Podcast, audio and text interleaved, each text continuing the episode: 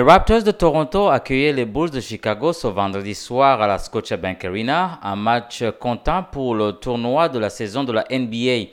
Il s'agit du deuxième affrontement de la saison entre ces deux équipes et la première rencontre s'est soldée par une victoire en prolongation des Bulls de Chicago 104 à 103, une victoire qui a sûrement laissé les Raptors avec un goût amer. Les Bulls ne sont pas au mieux de leur forme cette saison, affichant un bilan de 5 victoires pour 11 défaites avant ce match. Ils occupent actuellement la 13e place de la conférence Est de la NBA et ont perdu 5 de leurs 6 derniers matchs. Euh, de l'autre côté, les Raptors de Toronto cherchaient à retrouver leur régularité ayant remporté 2 de leurs 4 derniers matchs.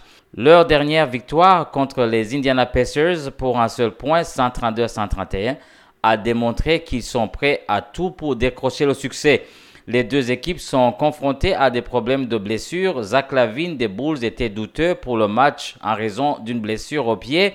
Dallin Terry est absent avec un calendrier de retour incertain et Lonzo Ball est exclu pour le reste de la saison. Du côté des Raptors, Thaddeus Young et Precious Achua étaient également considérés comme douteux, tandis que Christian Koloko fait face à des problèmes respiratoires. En ce qui concerne les performances individuelles de Mar de Rosan des Bulls est en grande forme, dépassant euh, plus de 22 points par match lors des cinq derniers matchs. Que Zach Lavine soit sur le terrain ou non, de Rosan est un joueur à surveiller.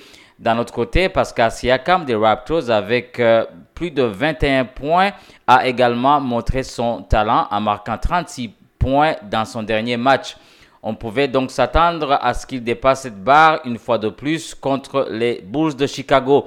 La dernière fois que ces deux équipes se sont affrontées, le match a nécessité une prolongation pour déterminer le vainqueur. Cependant, avec l'incertitude entourant la participation de Zach Lavine, cela pourrait ne pas être le cas cette fois-ci.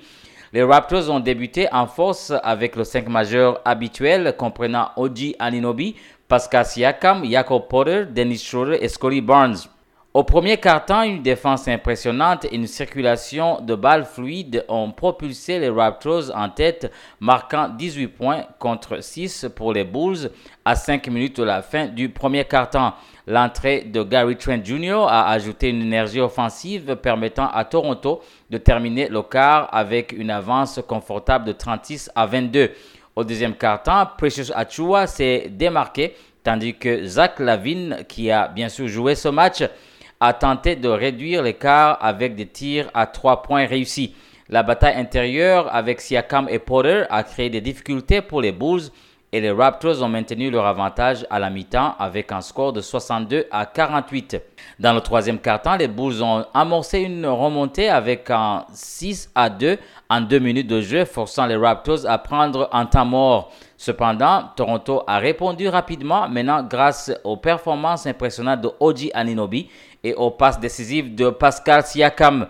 Un nouveau record de franchise a été établi avec plus de 25 passes décisives lors des 12 derniers matchs consécutifs des Raptors. À la fin du euh, troisième quart-temps, les Raptors dominaient toujours avec un score de 93 à 77.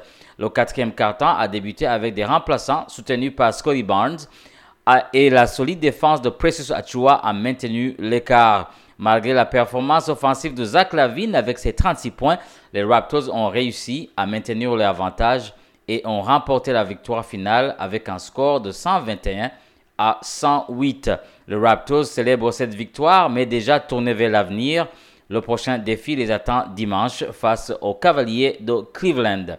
C'était Patrick Bizindavi à la Scotiabank Arena pour Choc FM.